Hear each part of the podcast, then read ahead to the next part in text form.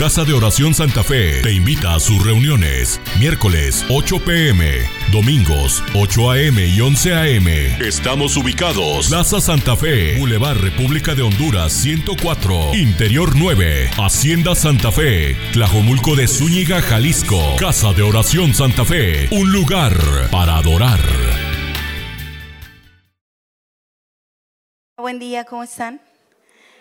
Me da muchísimo gusto ver tantas caritas nuevas y, otras conocidas. Aquí está mi banda.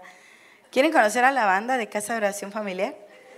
A ver, pónganse de pie, pues, mi banda que viene para acá.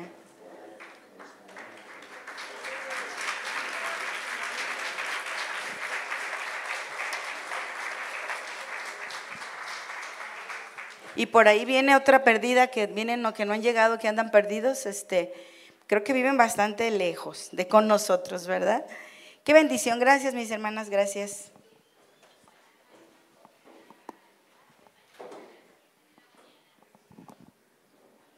Siento extraños mis lentes, ¿no se ven chuecos? Los siento raros. Mi marido se ha de haber sentado en ellos, yo creo.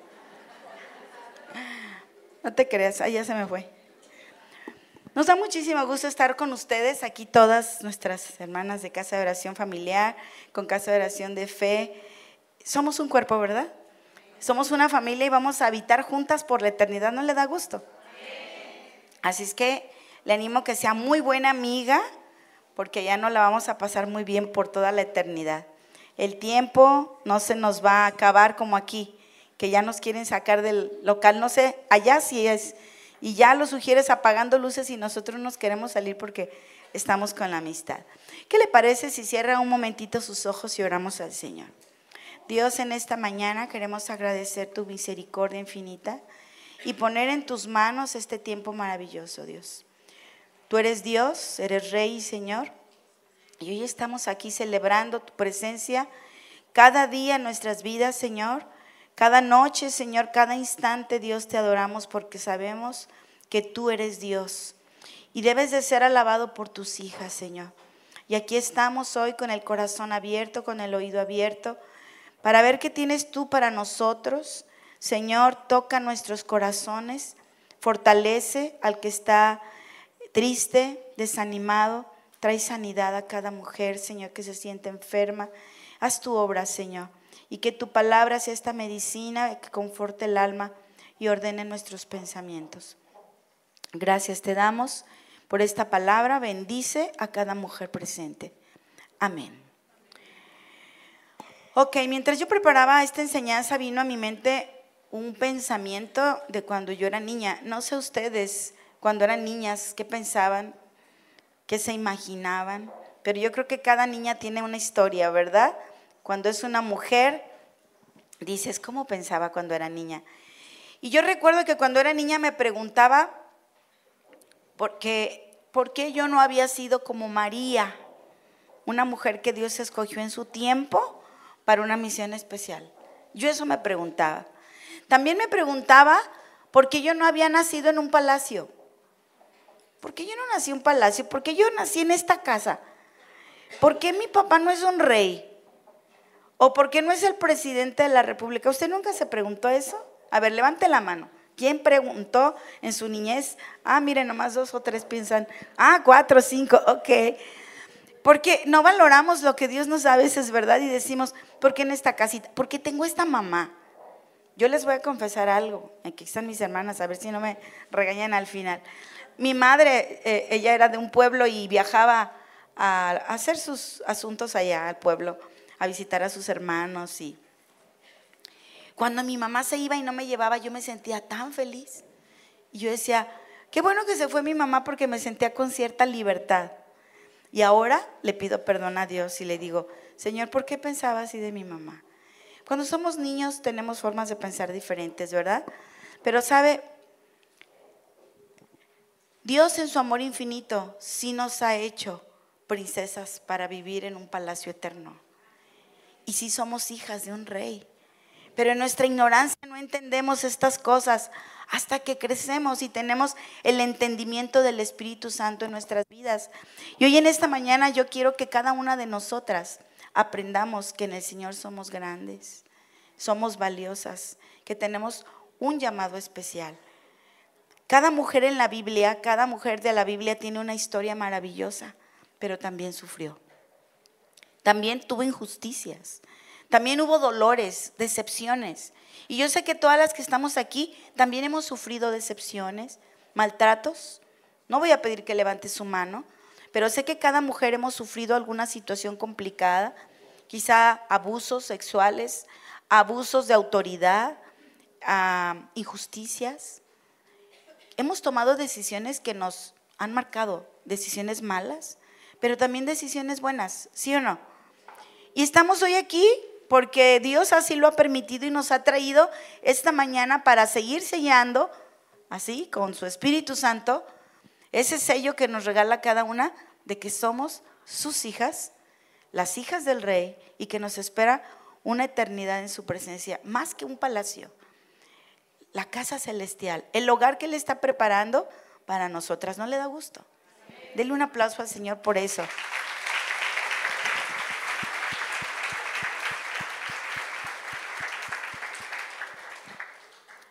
Bien, entonces vamos a la Biblia, por favor, vamos a, ver eh, si usted trae algunas traducciones, vamos a ver traducción en lenguaje actual y vamos a ver un poquito de la vida de algunas mujeres que nos vamos a identificar con ellas, ¿de acuerdo?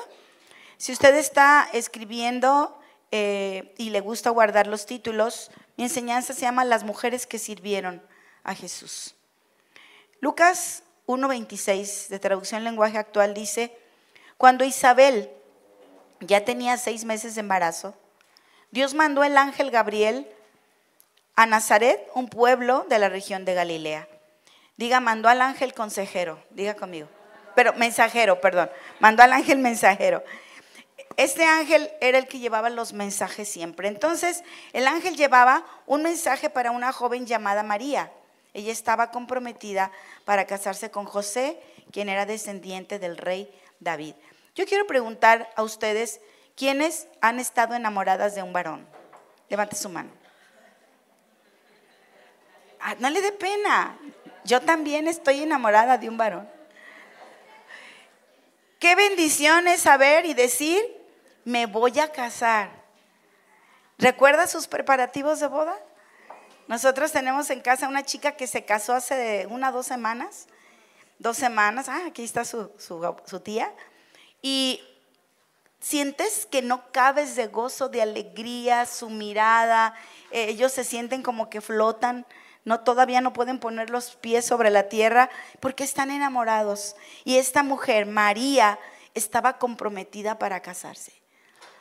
Y sabes, cuando nosotros nos casamos, no sé usted, tuvimos muchos obstáculos, que la familia no nos no éramos del agrado, que si la economía, que tantos obstáculos, ¿verdad? Y ella estaba tan enamorada, pero no sabía que de pronto su vida iba a tomar un giro muy importante. Cuando Cristo llega a nuestra vida, le da un giro muy importante. Y quizá muchos planes nuestros cambian. Quizá muchas eh, sueños o formas de pensar cambian en nuestra vida. Y vamos a leer la historia resumida. El 28 dice, el ángel eh, entró a donde estaba María y le saludó y le dijo, Dios te ha bendecido de manera especial y el Señor está contigo. María se sorprendió mucho al oír un saludo tan extraño y se preguntaba, ¿qué significa esto? Entonces el ángel le dijo, no tengas miedo, María, porque Dios te ha te ha dado un gran privilegio. Y vas a quedar, quedar embarazada y tendrás un hijo, un hijo a quien le pondrás por nombre Jesús. ¿Sabe? Yo creo que María sí tenía planes de tener hijos porque las mujeres judías eran como conejitas, ¿verdad? Tenían muchísimos hijos. Las judías se caracterizaban por esto y eran, ellas, entre más hijos tenían, eran familias como más bendecidas, porque Dios les daba tantos hijos y las que eran estériles se sentían humilladas, se sentían como un cero a la izquierda, porque era parte de la cultura tener familias numerosas. Entonces yo creo que ella en sus planes sí quería tener hijos, pero ella no entendía cómo. Es que, espérate, yo, ¿cómo que voy a quedar embarazada? Sí voy a quedar embarazada un día, pero ahorita, ella se preguntaba, y a veces cuando el Señor viene a nuestro corazón, mujeres, nos pide cosas que no, a veces no entendemos. Tienes que dejar de odiar a aquel que te hizo daño. ¿Cómo? Y lo vas a perdonar. ¿Yo perdonarlo? Pero si me lastimó tanto. Tienes que amar a tus enemigos. ¿Cómo voy a amar a esa persona que lastimó a mi familia? Dios nos cambia nuestra manera de pensar y Él le da un rumbo diferente a nuestra vida. Entonces ella estaba extrañada y decía, yo no entiendo nada de esto. Sabes, yo he entendido que a Dios no le tenemos que cuestionar, le tenemos que obedecer. Y Él sabe qué rumbo nos va a dar en la vida. Y a lo mejor ahorita en, en este momento tú estás en una toma de decisión difícil, mujer.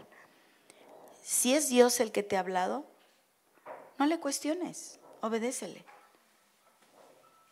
El 32 dice, este niño llegará a ser muy importante, diga conmigo, muy importante para ti para mí.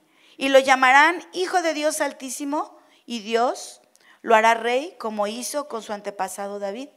Gobernará la nación de Israel para siempre y su reino nunca terminará. María le preguntó al ángel, ¿cómo pasará esto si aún no me he casado? Aquí es donde su vida va a tomar un giro muy importante. Cuando nosotros vinimos a Jesús, nuestra vida cambió por completo, ¿verdad? ¿Sí o no? Cambió por completo. Entonces en el 35 dice, y el ángel le contestó, el Espíritu Santo se acercará a ti y el Dios Altísimo te cubrirá con poder. Por eso el niño vivirá completamente dedicado a Dios y será llamado Hijo de Dios. El Espíritu Santo, cuando sella nuestros corazones, mujeres, nos transforma, nos hace nuevas personas. Dice la palabra que el que es nacido de Dios no peca. ¿Por qué? Porque cuando nosotros caminamos sellados con el Espíritu Santo, el mismo Espíritu de Dios nos incomoda cuando vamos a hacer algo malo. Nos inquieta. Allí está molestando a nuestra carne diciendo, no, no, no. María sabía que tenía que hacer una labor muy especial con este niño, porque él estaba consagrado para hacer una misión especial en, este, en esta tierra y era el hijo del mismo Dios creador del universo. Entonces dice en el 36, si tu prima Isabel, aunque ya es muy vieja, también va a tener un hijo. La gente pensaba que ella nunca podía tener hijos, pero hace ya seis meses que ella está embarazada. Eso demuestra que para Dios todo es posible. Mujer, yo no sé qué imposibles estés viviendo. Yo sé que muchas de nosotras hay momentos en la vida que decimos, es que Señor, no sé cómo voy a salir adelante esta situación, ante este problema. No entiendo, pero tenemos que creerle al Señor. Así es que yo te invito que le creas a Dios, que Él es el Dios de los imposibles. Y sabes, al Señor le encanta sorprendernos. Es su especialidad, sorprender a sus hijos. Así es que siempre estate alerta porque el Señor nos sorprende como lo hizo con María. Y el 38 dice, María respondió, yo soy la esclava del Señor, que suceda todo como Él me lo ha dicho. Esta tiene que ser nuestra actitud, mujeres. Que suceda como tú dices, Señor, yo soy tu sierva. ¿Qué pides de mí? Mira, ahorita estamos todas aquí, nos paramos a qué hora? ¿A qué hora se levantó? 6 de la mañana, 7 y más de los que vienen del otro lado de, del mundo.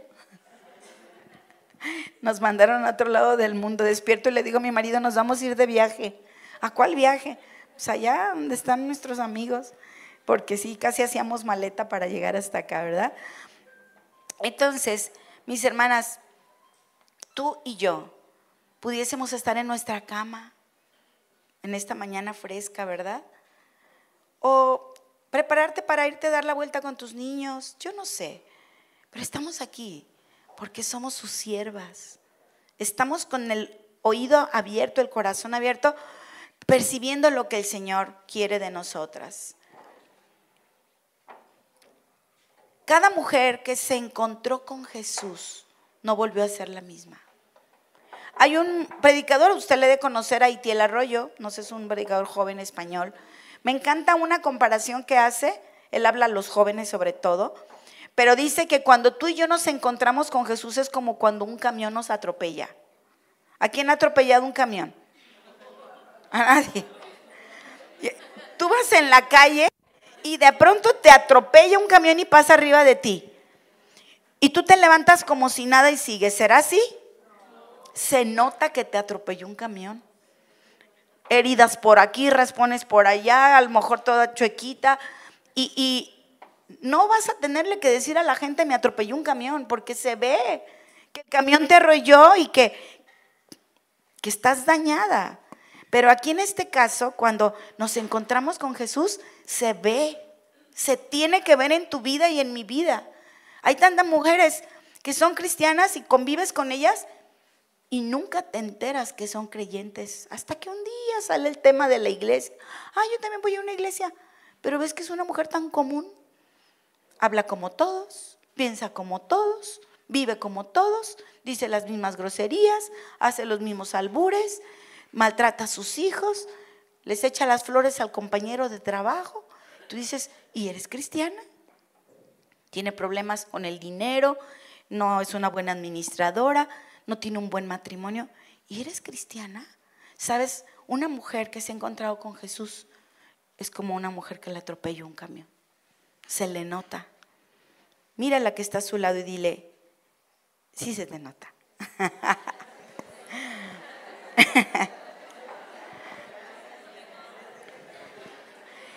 Mujeres, se nos tiene que notar la gloria de Dios en nuestras vidas.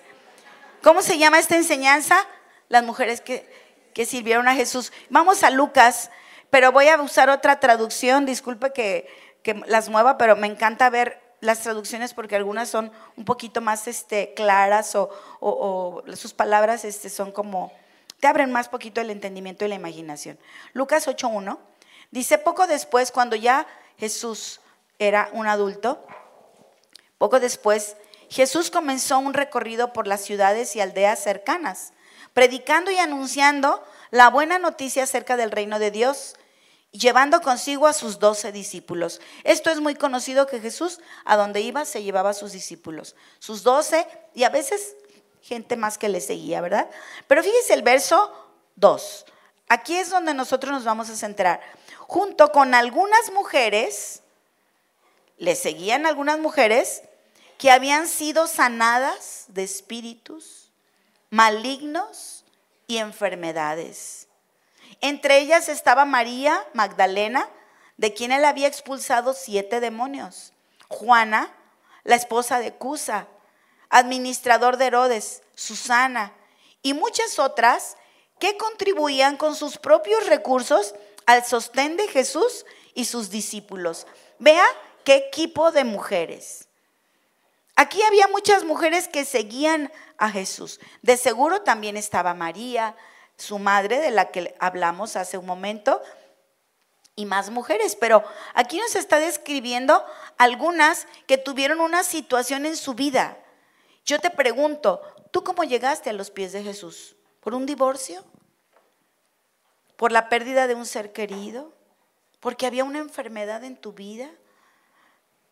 Porque vivías una situación complicada en tu matrimonio, si nos sentamos a platicar con cada una o pasáramos a cada quien le pidiéramos que diera su testimonio, todas, la mayoría, yo diría casi el 95%, venimos a Jesús porque traíamos una necesidad muy grande, una angustia en el corazón, un vacío en el alma. Ellas le seguían, pero aquí lo describe, unas fueron sanadas, otras fueron liberadas de espíritus. Y vamos a hablar un poquito de estas mujeres. Por ejemplo, vemos cómo este equipo femenino que servía a Jesús, bueno, antes de pasar, vean lo último, dice, y que ellas con sus recursos, con sus recursos económicos, sostenían a Jesús y a sus discípulos. Esto es maravilloso. Cuando nosotros sembramos para el reino, el Señor se encarga de multiplicar esa siembra y que no nos falte. Yo me las imagino preparando comida.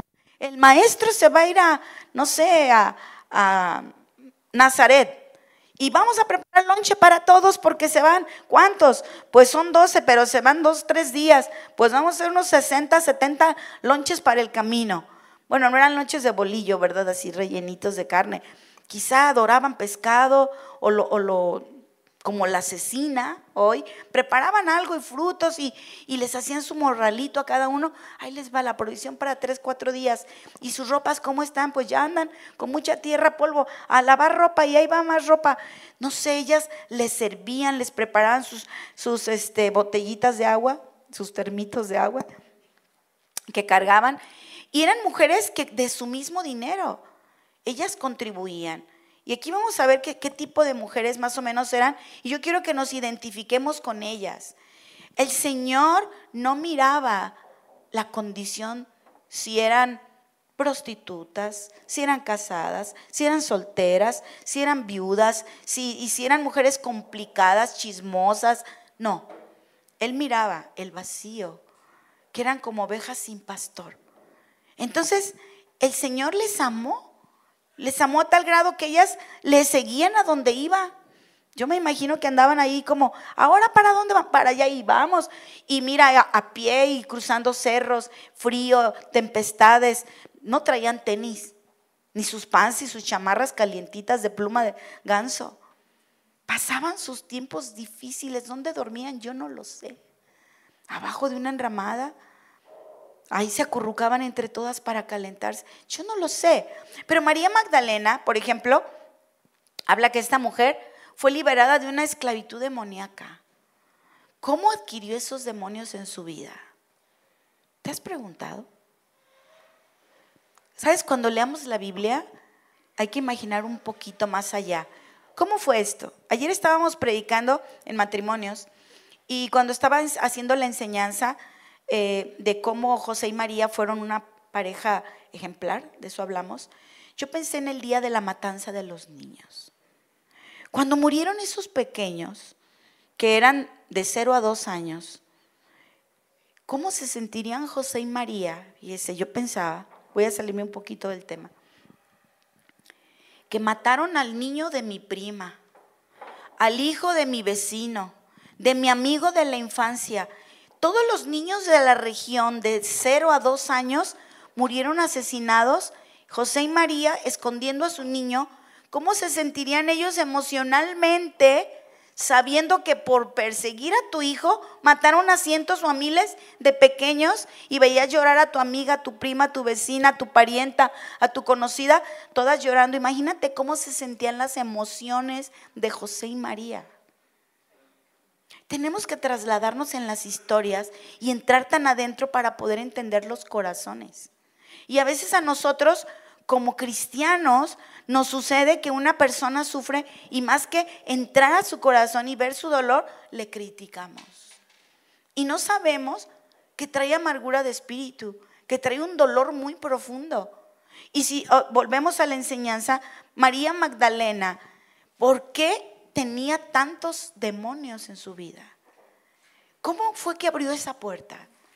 ¿Por qué situación estaría pasando esta mujer? No lo sé. Ayer mi marido, al final de la reunión, tenemos en la congregación una hermanita que ella es sorda y su familia es sorda, sus hermanos, todos son sordos. Entonces ellos hablan muy fuerte, gritan porque ella lee los labios y sí habla, es doctora, eh, es una mujer que ha sufrido muchas situaciones, pero mi esposo la quería abrazar y ella así, como un palito dura. Y, y vemos que ella sufre. Y mi esposo le decía a su esposo, su esposa lo único que necesita, porque Dios tiene problemas, que usted la ame más. ¿Por qué? Porque ella no sabe recibir amor. Entonces nosotros a veces juzgamos y decimos, ¿por qué grita esa señora? ¿Por qué tiene ese carácter tan feo? Porque estamos de pronto en una enseñanza y ella interrumpe con su voz muy fuerte y habla. Y tú dices, esa señora qué imprudente, ¿verdad? ¿Por qué, interrumpe al pastor?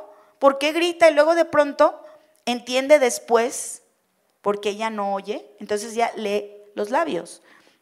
Y entiende cinco o diez segundos después Y cuando está todo en silencio, ella se ríe de lo que dijeron hace unos segundos.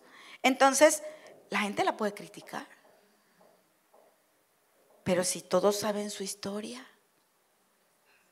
si la gente supiera por qué tú sufres y de pronto reaccionas rígida, como esta señora. María Magdalena era una mujer que se le describe que pudo haber sido una prostituta y que todo esto que vivió con tantos hombres, todos esos demonios vinieron y le llenaron de una vida terrible de desprecio a los hombres, a las personas. Quizá le gritaban prostituta y le aventaban piedras y la maltrataban. Pero cuando Jesús llegó a su corazón, ella fue mudada en una gran mujer que servía y seguía a Jesús a todos lados. ¿Cuál es el entorno de tu, de tu vida, mujer? ¿De dónde el Señor nos ha sacado? María Magdalena fue una mujer agradecida y se dice que fue una evangelista.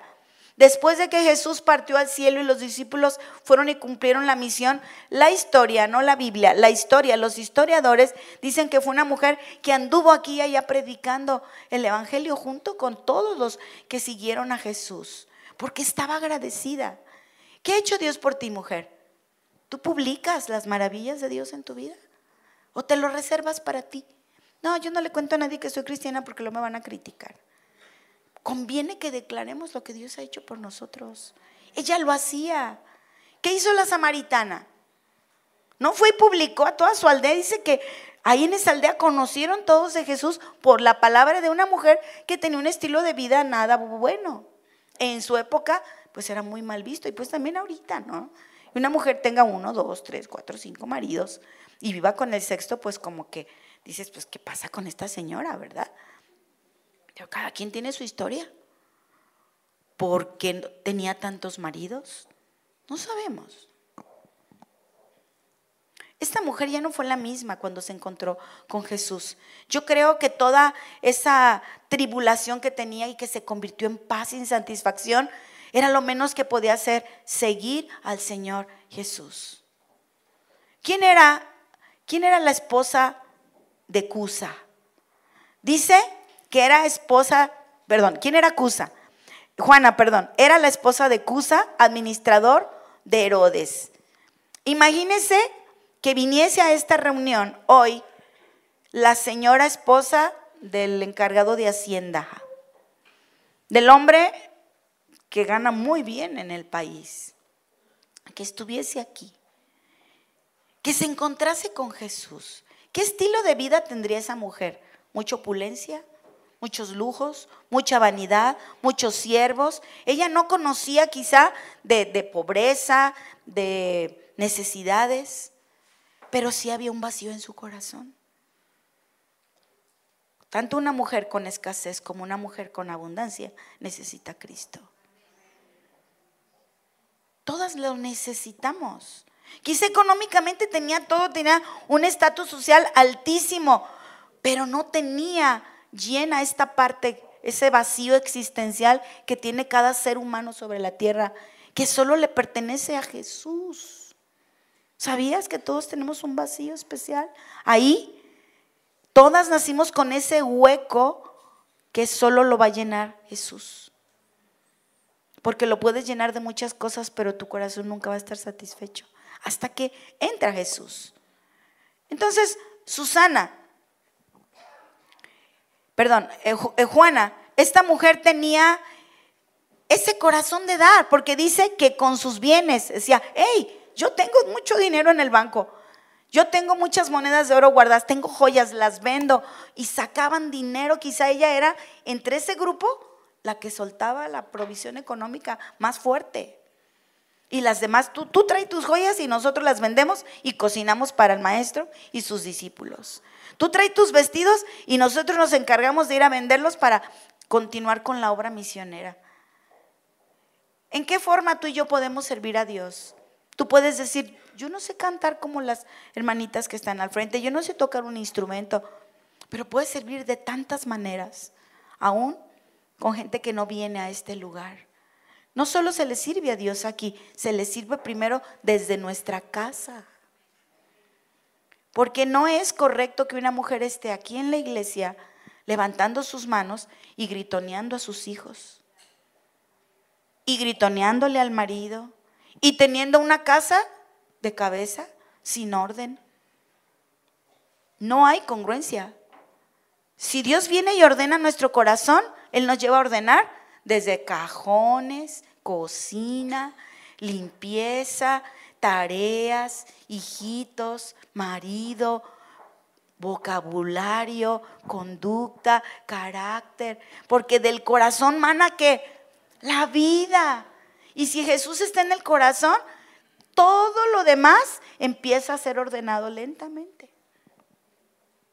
Nosotros estamos ahorita en el proceso de cambio de un local a otro. Ya tenemos casi 18 años en el local donde estamos rentando y pues nos lo pidieron y estamos en esta búsqueda, la encontramos, pero el local se necesita arreglar. Estamos en ese proceso de cambio. Cuando llegamos y vimos el lugar, alguien dijo, está perfecto, pastores, ¿para qué le arreglan? ¿Cómo que para qué le arreglan? Está bien, yo todo lo veo bonito, y, pero es que esto no es un templo, es un salón de fiestas. Y tú llegas y ahí está la cantinita o donde se sirve pues lo del bar, ahí la cocinita, cosas que no son propias de un templo.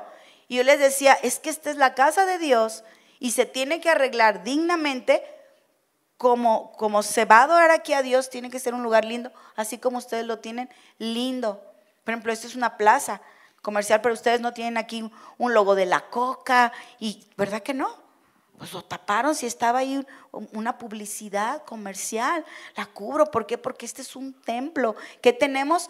Un, logotipo de la iglesia, un adorno propio, una plataforma. Entonces decía esta persona, ¿qué tiene? ¿Para qué le gastan? Es como lo mismo, ¿qué tiene? Que tu casa esté de cabeza. ¿Para qué la arreglas? Mañana se vuelven a ensuciar. ¿Se fija? Cuando Dios llega al corazón, mujeres, tenemos que ser otras. Se tiene que notar que ese camión pasó arriba de ti. No, le vamos a cambiar. Se tiene que notar que el Espíritu Santo te selló. Pero así se entendió la frase del camión, ¿verdad? El Espíritu Santo nos sella y cuando tenemos esa garantía que somos del Rey, nuestra vida tiene que ser diferente. Entonces yo le dije a esta persona, cuando una persona entra a este, a este local y vea que todo tiene un orden bonito, va a llegar a su casa y va a decir, ¿y por qué mi casa no tiene ese orden bonito? Cuando entre al salón de los niños y vea que está todo bonito, va a decir, ¿por qué la recámara de mis niños no tiene que estar ordenadita? De mis hijas, ¿por qué no tiene que estar todo en orden? Porque la casa de Dios, dice la palabra que cuando construyeron el templo, cuando hicieron el tabernáculo, todo era una obra hermosa, primorosa. Tenía gente, artistas que decoraron todo. Y no me estoy saliendo del tema. Mujeres, ese artista está en nuestro corazón. Y Él quiere poner hermoso todo tu derredor, pero de ti depende. Diga, de mí, de mí depende. Aquí estamos viendo mujeres con historias diferentes. María, Juana, Susana, habla de otra mujer común. No menciona qué hacía Susana en su pasado, quién fue, de dónde el Señor la sacó. Era una mujer quizá que nadie sabía de su vida, pero quedó plasmado en la Biblia que era una mujer que servía a Jesús. ¿Cómo? No lo sé. Y tú y yo tenemos que aprender a servir a Jesús en nuestra casa. Buscarle nuestro hogar. Porque si nomás le buscamos aquí, pues entonces es un corazón falso porque solo aparenta que viene y busca a Dios, pero en casa tu vida loca. La música que quieres, que nada te edifica, las novelas, te vas con la vecina, pierdes tu tiempo, tus hijos tienen hambre, tú no los atiendes. No, Dios no quiere esto. Si recordamos a otras mujeres como Marta, María, la, hermana de Lázaro, eran mujeres que marcaron también marcaron la historia en la Biblia. ¿Por qué? Porque ellas amaban al maestro, le servían al maestro. Esa mujer pecadora que le encontraron casi sin ropa, yo creo, los discípulos, la sacaron de en medio del, adulterio. Y fueron y se la presentaron al Señor y el Señor no la condenó. ¿De dónde nos sacó el Señor? Piensa, mujer. Dios no nos condena. Él nos dignifica. Yo creo que el Señor luego, luego, no sé, me imagino, hay que imaginarnos, se ha de haber quitado su manto y la ha de haber cubierto. Yo me imagino.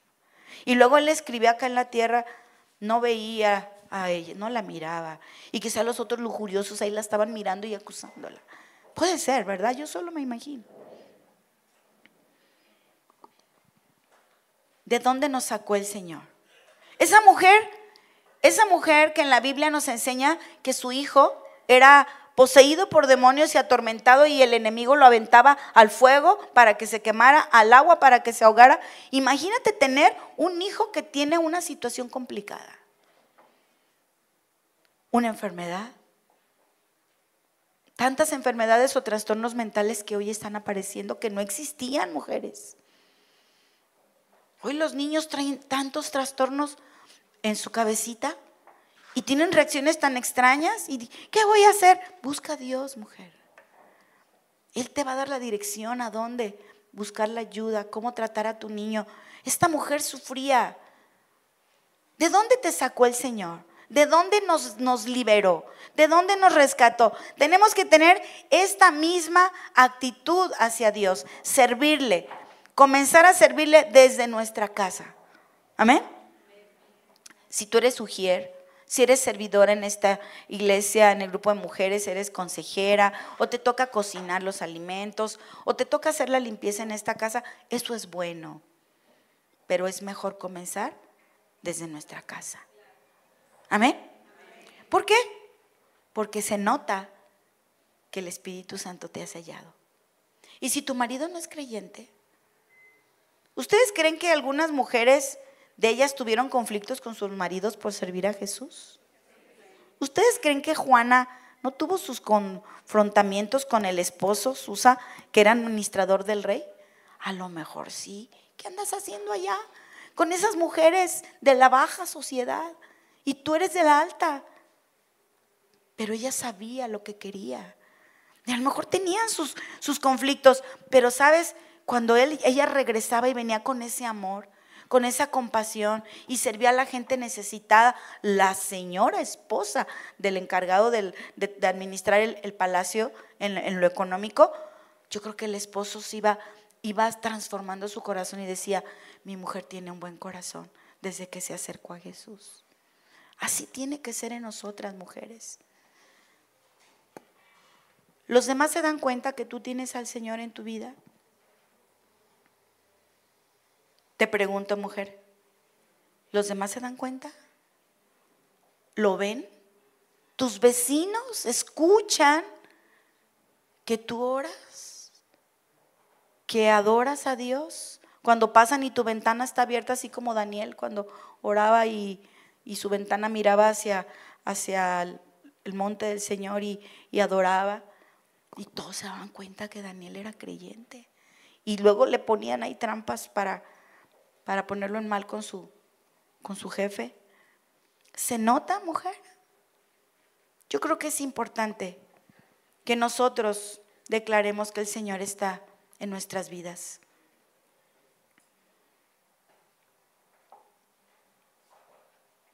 A ver, ya me perdí aquí con la historia de mujeres. Entonces vimos a Juana, vimos a Susana, Marta, María, dos hermanas. Quizá entre ellas tenían conflictos. ¿Quién tiene hermanas y se pelea con ellas? A lo mejor cuando estaban chiquitas se, peleaban, ¿verdad? Marta y María eran mujeres bien diferentes. Una estaba a los pies del Señor y la otra era afanada y, trabajaba y la otra era más espiritual y la otra era muy activa. A lo mejor tenía TDAH esa Marta. Y no paraba. Pero la otra era tranquila, reposada. Pero las dos amaban y servían al maestro. Pasaron una situación complicada con su, con su, con su hermano. Enferman, muere y quizás su corazón se sentía triste y herido con Jesús. ¿Dónde está nuestro amigo? Y a veces nosotras mujeres, cuando el Señor no responde en el momento que le pedimos a nuestra necesidad, córtala. Ya no quiero nada contigo, Señor. Me voy aquí al otro lado. Si hay algo, Una competencia aquí al otro lado. No me vayan a estar oyendo. No, yo ya no voy ahí. Mejor me voy al otro lado para ya no sufrir. Para ya no sufrir, ¿verdad? ¿Ustedes piensan que se sintieron, se sintieron en su corazón porque Jesús no estuvo ahí? Cuando oían que el Señor levantaba paralíticos, sanaba a los ciegos, a los sordos, cuando veían que el Señor hacía tanto, pero Jesús no fue a visitar a su amigo Lázaro. Se sintieron.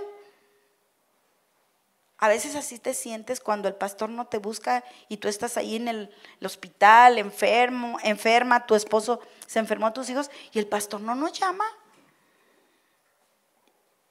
Yo creo que se sentían así. Pero sabes, el Señor nunca llega tarde. Nunca llega tarde. Y Él sabe la necesidad que tú tienes. Pero a veces Él nos permite que lleguemos a esos límites para aprender a depender de Él y a confiar en Él. Mujer, tenemos que aprender a servir al Señor. Sabes que en la época de Jesús las mujeres eran un cero a la izquierda, pero el Señor las dignificó, las levantó, les dio el lugar que tenían que tener las mujeres. Así es que no te sientas poca cosa, mujer.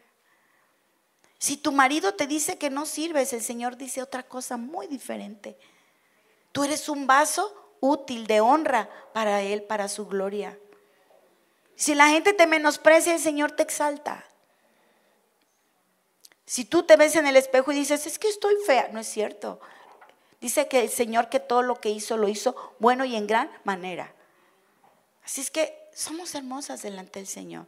No dejes que tus oídos escuchen la voz del enemigo más que la del Señor. Vea la palabra. Ahí el Señor te va a hablar. El Señor quiere volverte a poner en el lugar donde Él nos quiere tener, a todas. Y si tú ves a una mujer aquí o fuera de este lugar, que su valor está hasta piso, que se siente pisoteada por todos, ahí es donde vamos a servir al Señor. Levántala, anímala, tráela a los pies de Cristo. Haz esa misma labor. Sirvamos al Señor de esta manera. No sé si alguna mujer está aquí porque otra le invito. De las que vinieron por primera vez, que levantaron su mano, ¿alguna mujer de aquí le invitó? Levante su mano. De las que vinieron por primera vez. Una, dos, tres, bueno, cuatro, cinco. ¿Quién le invitó a usted? Ella es una gran amiga. Estas amigas se tienen que guardar para toda la vida. Sé que ella va a estar contigo si tú estás sufriendo y va a orar por ti. Si tú tienes alguna necesidad, alguna lucha, ella te va a dar un buen consejo. Consérvala. Es una forma en servir a Dios, a ti, trayéndote a sus pies. No necesitamos ser cantantes.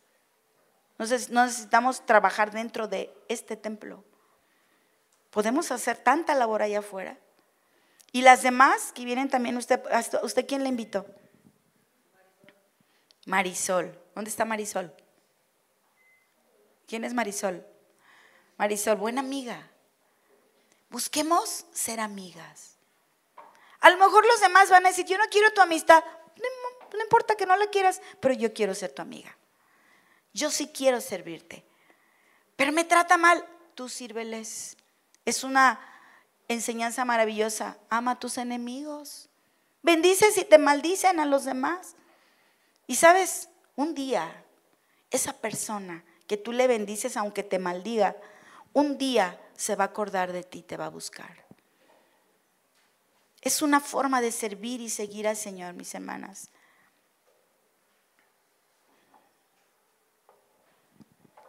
Yo me hago una pregunta, ¿por qué cuando el Señor Jesús estuvo en la cruz, ahí colgado, las que estaban a los pies del Maestro, viéndolo sufrir, ¿quiénes eran? Mujeres. ¿Y dónde estaban todos sus discípulos? Escondidos. Estaban escondidos porque tenían miedo que también les hicieran lo mismo. Pero las mujeres tenían un valor especial. Hay una fuerza que Dios ha puesto en las mujeres a estar ahí. ¿Por qué cree que Dios nos llamó ayudas de los hombres? ¿Sabe que somos sus ayudas? Nos puso para al lado de ellos para ayudar en lo que ellos no pueden hacer. Quizá en ese momento los hombres no tenían el valor de estar ahí porque temían por su vida, pero las mujeres sí estaban ahí. Entonces, mujer, eso que Dios ha puesto en nosotras, esa fuerza, eso que, eso que dicen allá afuera, que es el sexto sentido que tenemos las mujeres. Tenemos algo especial, claro que tenemos algo especial, tenemos a Dios en nuestro corazón. Tenemos que ser impacto, porque el Señor está en nuestro corazón.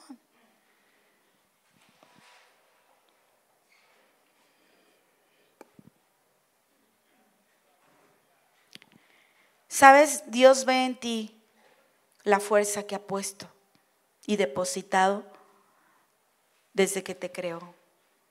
Tristemente nosotras a veces no lo vemos y no nos damos cuenta. Y escuchamos más al enemigo cuando nos dice, tú no puedes. Y más cuando sale de la boca de alguien que amas. De tu madre, de tu padre, de tu esposo. Y te minimiza. Y te lo crees. Pero en el Señor todo es posible, mujer. Él está en nuestro corazón. Y si Él está con nosotros, ¿quién contra nosotros? Así es que yo te invito, mujer, a que le sirvamos. Comenzando desde dónde? desde casa. Llega a casa, mira tu ambiente y ve si en cada rincón se siente la presencia de Dios.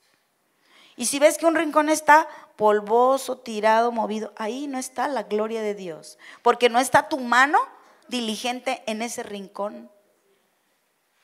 Si tú tienes una enemistad con tu hermana, se dejaron de hablar por un problema entre sus hijitos, que ellos se pelearon y tú le dejaste hablar, ahí no está la gloria de Dios. Tú tienes que llegar a esa parte de tu vida y hablar con tu hermana y arreglar esa situación, porque si no, no se ve la gloria de Dios en ti. Dios nos está llamando a servirle y comenzar desde adentro, en tu matrimonio. Muchas mujeres dicen, yo tengo dos semanas que no le hablo a mi marido. Eso no puede ser. La Biblia dice que no se ponga el sol y tu enojo siga. Antes de que te duermas tú tienes que estar bien con todos. Arregla el problema en el momento porque después se hace dura la situación y es más difícil arreglarla.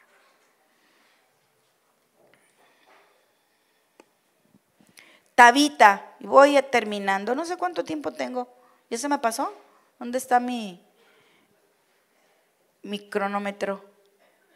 ¿Vamos bien? Vamos a leer, vamos a leer Hechos 9:36.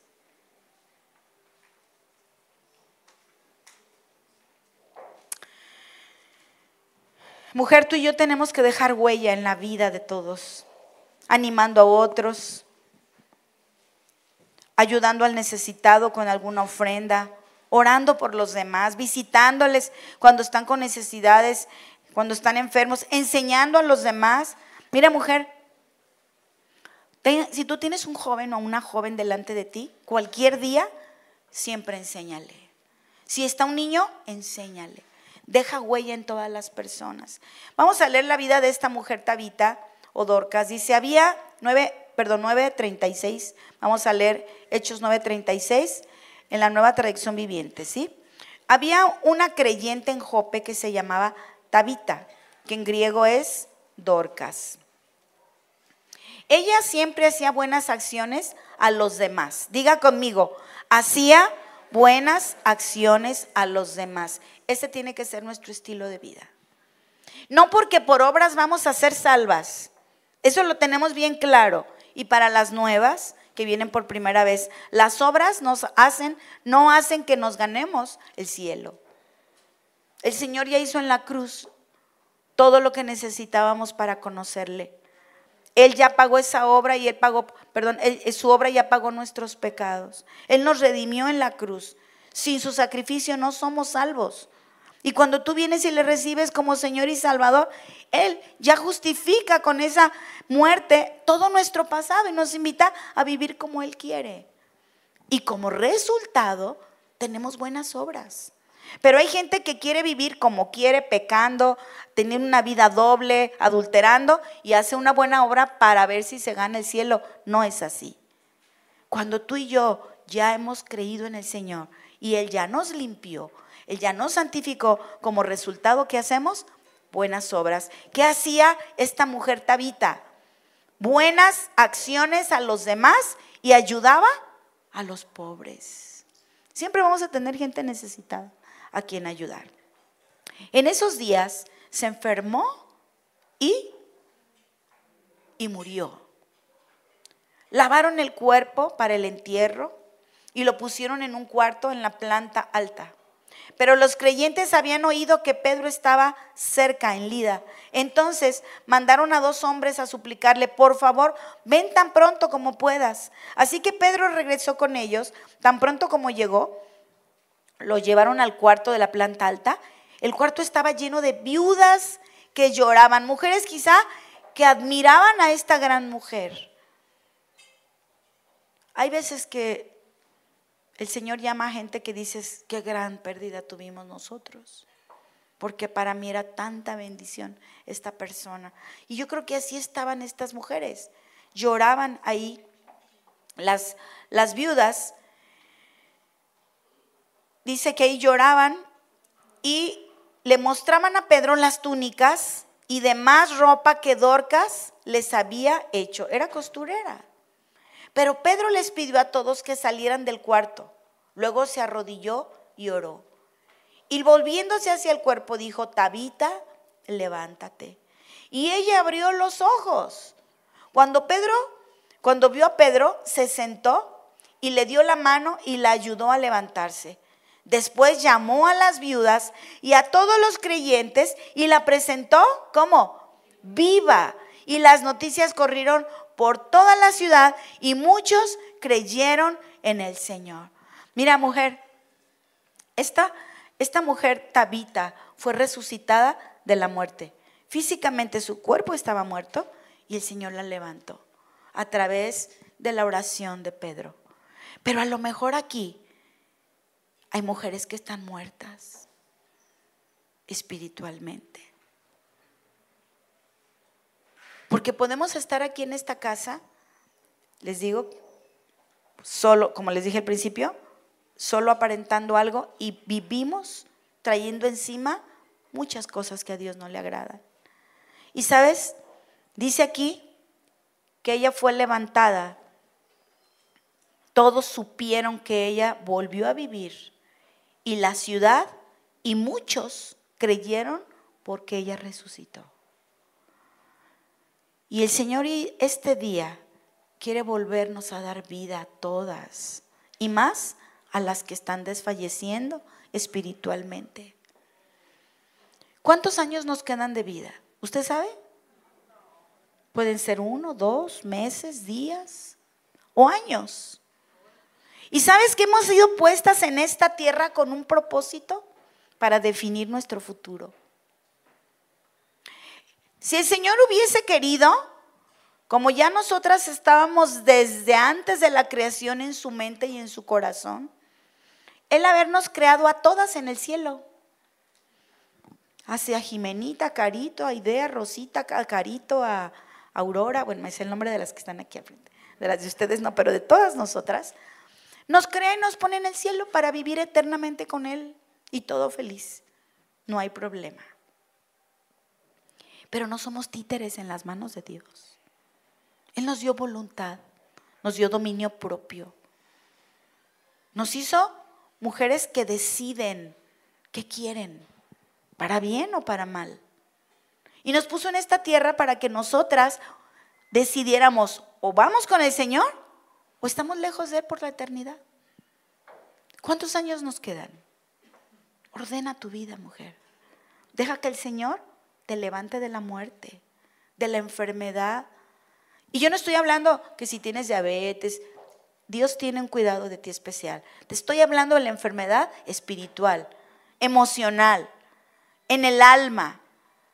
Hoy quiere, Señor, resucitarte. A lo mejor es una mujer que hace muy buenas obras a los demás, pero tu vida espiritual no está bien. Tu relación con Dios no está conectada. Hoy Dios quiere volverte a la vida y que se oigan las buenas noticias y los tuyos crean, crean que Jesús realmente transforma los corazones.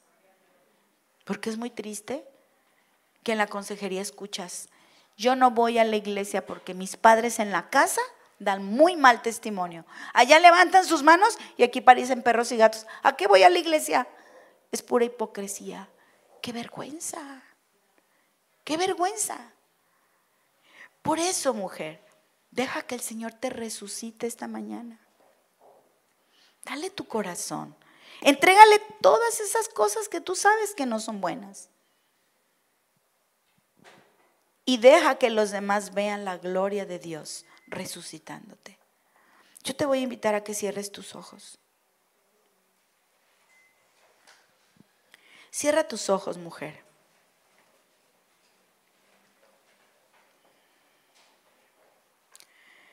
¿Sabes? Lo relevante en esta historia no es que Dorcas resucitó. Eso no es lo relevante, sino lo que Dios hizo en los demás. Ella ya era una mujer salva, era una mujer que amaba al Señor, quizá. Pero tú y yo, ¿cómo estamos? Yo quiero que meditemos en el corazón. Realmente nuestro servicio a Dios es como el resultado de lo que ya hizo por nosotros? ¿O le servimos a Dios como para limpiar nuestras culpas y aparentar lo que realmente somos? Yo no lo sé. Pero esta mañana estamos aquí. Un grupo grande de mujeres con una historia cada una. Sea buena o mala esa historia, no justifica que vivamos lejos de Dios. Al contrario, estamos aquí para adorarle y agradecer todo lo maravilloso que ha sido con nosotros. Pero es necesario que cada día humillemos nuestro corazón y vengamos a reconciliarnos, a decirle, Señor, reconozco que soy pecadora. Reconozco que mi lenguaje todavía no te lo he entregado. Y mis palabras son grotescas, altisonantes, hirientes. No tengo esa dulzura de tu Espíritu Santo en mi vida para hablarle a los demás. Reconozco que en mi corazón he guardado lo que me hicieron hace 10 años y no puedo perdonar. Reconozco que en mi corazón hay celos, y siempre tengo conflictos con mi marido y lo estoy celando y cuidando los ojos de las demás mujeres como lo miran.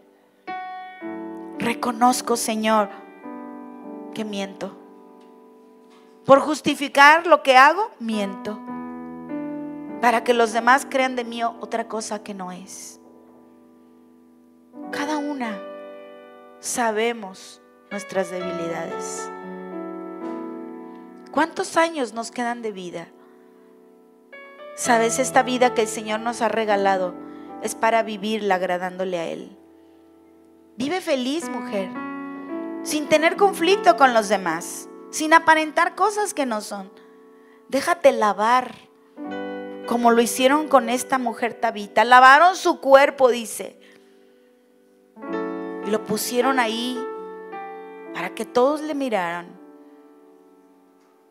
Deja, que el Señor nos lave hoy en este día. Y dile, Señor, aquí está mi vida, lávame. Resucítame. Porque me he adormecido. Mis ojos quizás están cargados del sueño que el mundo me presenta, el atractivo de la relajación, de la diversión, del entretenimiento que me roba tanto el tiempo en las redes sociales el teléfono, el face, todo eso. Pídele perdón al Señor. Humillémonos delante del Señor y seamos mujeres que marquemos también nuestra historia como lo hicieron ellas, servidoras. Que a donde vayas, resplandezcas como una antorcha en medio de la oscuridad y digan, oh, acaba de llegar esta mujer que cuando está aquí nos llena de su paz. Esa paz que no sabemos de dónde, de dónde viene. Entonces es tu oportunidad de decirle, Señor, úsame. Quiero ser portadora de tu amor, de tu paz.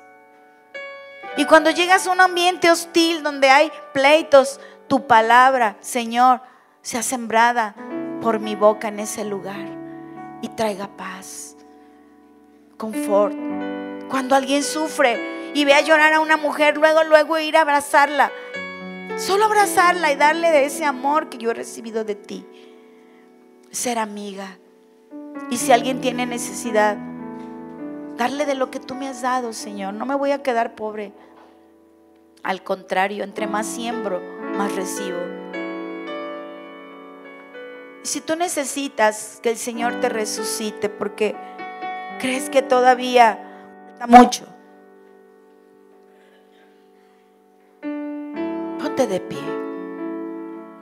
Ponte de pie y dile, Señor, aquí estoy.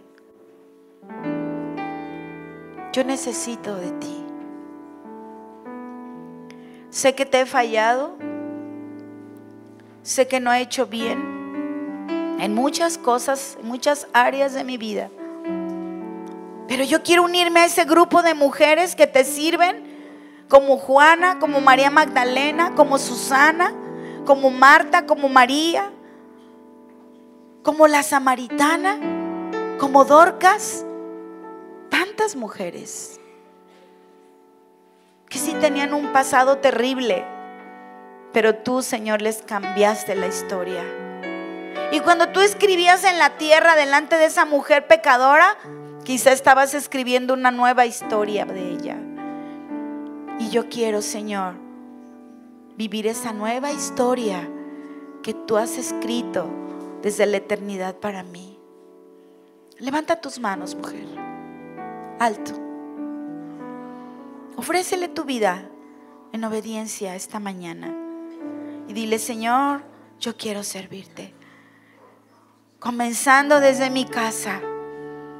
Entonces, Señor, tú úsame en todo lo que quieras, ya que yo haya puesto orden en mi vida, en mi hogar, en mi matrimonio, en mi relación con mis padres, con mis hermanos. Y vendré, Señor, con tanta alegría a esta casa a adorarte y a decirte, Señor, eres digno de ser adorado porque has ordenado mi vida y me has perdonado de tantas cosas. Y si tú que te estás aquí te sientes que estás muerta porque le has fallado al Señor, porque has cometido errores graves, pecados, sabes, el Señor está aquí para limpiarte también. Porque Él no quiere que nadie se condene. Mujer, Él quiere que todas procedamos al arrepentimiento. Él tiene cosas grandes, preciosas, ocultas que revelarte, que no podemos ver, porque nuestros ojos están cegados con tantas cosas. Y vamos a alabarle. Levanta tus manos y agradecele al Señor y dile, Señor, aquí estoy. Gracias porque tú confrontas mi corazón. Lávame, resucítame, vuélveme la vida. Yo quiero servirte en este día y el resto de mis días, Señor. Gracias. Toca a cada mujer esta mañana, Señor. Queremos ser siervas tuyas, esclavas tuyas, como lo dijo María. Yo quiero, Dios, servirte donde tú me pongas y lo que tú me pidas porque esta vida es tan corta. Y cuando esté delante de tu trono, yo quiero que tú me digas, buena sierva fiel, porque fuiste fiel en lo poco, yo te pongo hoy en lo mucho. Gracias, Señor Jesús. Aquí estamos. Gracias, Padre. Bendice cada corazón abatido, afligido, preocupado. Y yo te pido en esta, en esta mañana, Señor, que cada mujer que llora, que cada mujer que trae una situación muy difícil pueda descansar en tu presencia. Y yo sé que tú les vas a sorprender haciendo cosas imposibles para ellas, pero que son posibles para ti. Dile con tus manos levantadas, Señor, soy tu sierva. Señor, haz como tú quieras. Dile con voz fuerte, Señor, soy tu sierva. Señor, haz como tú quieras. Aquí estoy delante de ti. Gracias, Señor. Gracias. Y yo quisiera preguntar en esta mañana, ¿hay alguna mujer que esté enferma? Que tenga alguna enfermedad en su cuerpo que la aflige, que la preocupa, que le roba la paz? Levante su mano. Aquí tenemos tres, cuatro, cinco. Maite, ¿dónde estás? Ah, Podemos orar. Estamos en el espíritu, a eso me subí. Hay una mujer que van a trasplantar y otras personas que puedo decir. Claro. Estamos en el espíritu, a eso me subí. Alejandra, ¿dónde está Alejandra? Pasa Alejandra. Ella está esperando un trasplante de su riñón y ella está esperando un milagro del Señor y yo sé que en esta mañana hay fe. Lupita, ¿puedes pasar por favor? Acaban de su hijo estaba aquí abajo, aquí abajito, vamos para orar. Sí, mija. Eh, su hijo andaba en el caballo, el caballo le aplastó su rodilla, su pierna, está en una situación complicada eh, de que la bacteria pueda entrar a su cuerpo y pues no pueda ser arreglado ese hueso. El lunes lo operan. Eh, también a su nieto salió con un problema en su cerebro, entonces también están pasando por una situación difícil. Lupita, Vite, su hijo contrajo una enfermedad de tuberculosis y ha sido muy difícil erradicarlo, han sido gastos médicos, este, una situación muy compleja de, la situación de su niño que no se ve que va para adelante, este, pero yo sé que el Señor va a hacer algo. Entonces, ¿alguien más que esté? Pasen, por favor. Están las consejeras y quiero que vengan a orar por ellas de frente, por favor. Todas las consejeras y aquellas mujeres que tienen fe, extiendan su mano sobre ellas, por favor. Vi que más mujeres levantaron su mano. No tengan miedo, pasen. Pasen, este es un día especial. Dios quiere hacer algo grande en nuestras vidas. Leíamos que muchas mujeres que le siguieron fue porque fueron sanadas de enfermedades, de, tormentos que el enemigo traía a sus vidas. Señor Dios, gracias por cada mujer. Faltan más mujeres, pasen, pasen las mujeres y pónganse de frente. El de las servidoras nos ayudan a acomodarlas de frente, ahí en algunos espacios. Y vamos a orar por ellas, por favor. Señor Jesús, hoy en esta mañana clamamos, Padre, misericordia y rogamos, Señor, por un milagro en cada mujer, Señor, que está aquí presente. Yo no conozco sus nombres, no conozco su necesidad, no sé cuál es su situación, Señor, de salud, pero tú sí lo conoces. Tú sí sabes y conoces cada parte de su cuerpo que está sufriendo, cada parte de su vida. Quizás son sus hijos, como estas hermanitas que están con un daño físico, Padre. Pero hoy, Señor, queremos orar para que la fe de cada una se fortalezca. Y Señor, sus vidas, sus cuerpos, Señor, respondan ante esta necesidad tan grande. Haz un milagro esta mañana. Haz un milagro, Señor, en cada órgano. Señor, cada parte de ellas. Su sangre, Señor, sus huesos, su piel. Señor, haz un milagro este día, Señor, también en su corazón. Que puedan creer que tú las amas de tal manera, Señor tienes cuidado de ellas. Padre, dales paz. Dales paz ante esta situación. Tú abrirás puertas de posibilidades para que no les falte, Señor. Si es necesario un tratamiento, un medicamento, el médico correcto, Señor. Pero Dios, tú vas a hacer cosas grandes. Ellas van a ver tu mano operando en este día. Yo las bendigo a cada una, Señor y creemos en tu poder sanador. Tú resucitaste, Señor, muertos. Tú levantaste paralíticos, Señor. Tú liberaste de demonios a tantas personas. Los ojos volvieron a ver, los oídos se abrieron. La lepra desaparecía, Señor. La fiebre, Dios, se iba. Los dolores desaparecían y hoy creemos, Señor, que tu mano sanadora está esta mañana sanando sus cuerpos, pero también el alma de cada una de las que están aquí adelante, de las que están allá en sus sillas. Gracias porque tu gloria está aquí, Señor. Tu gloria está en este lugar, llenando cada vida. Queremos servirte con esa libertad. También oramos por Maite, Señor, que trae problemas de salud en su garganta, sus vías respiratorias. Haz un milagro también en ella. Padre, ella y su esposo trabajan duro. Yo te pido que tu fuerza esté con ellos la salud abunde en sus vidas, Señor. Hoy bendecimos, Señor, su, todo su sistema inmune, respiratorio de ella y de todas las mujeres de esta casa, Señor. Gracias, gracias, Señor. Tu mano está aquí obrando con poder, con sanidad, haciendo maravillas, Señor. Bendice a tus hijas. Haz un milagro, Señor. Ve Dios, la necesidad de cada una. Y déjanos ver tu mano poderosa. Déjanos ver tu mano sanadora, Señor. Gracias, Señor Jesús. Gracias porque tu gloria está aquí llenando cada corazón, sellando cada mujer con tu Espíritu Santo, perdonando, Señor, cada vida. Llénanos de tu gloria. Gracias, Señor Jesús. Oh, eres bueno, Dios. Te amamos con todo nuestro ser, Señor. Gracias, Dios.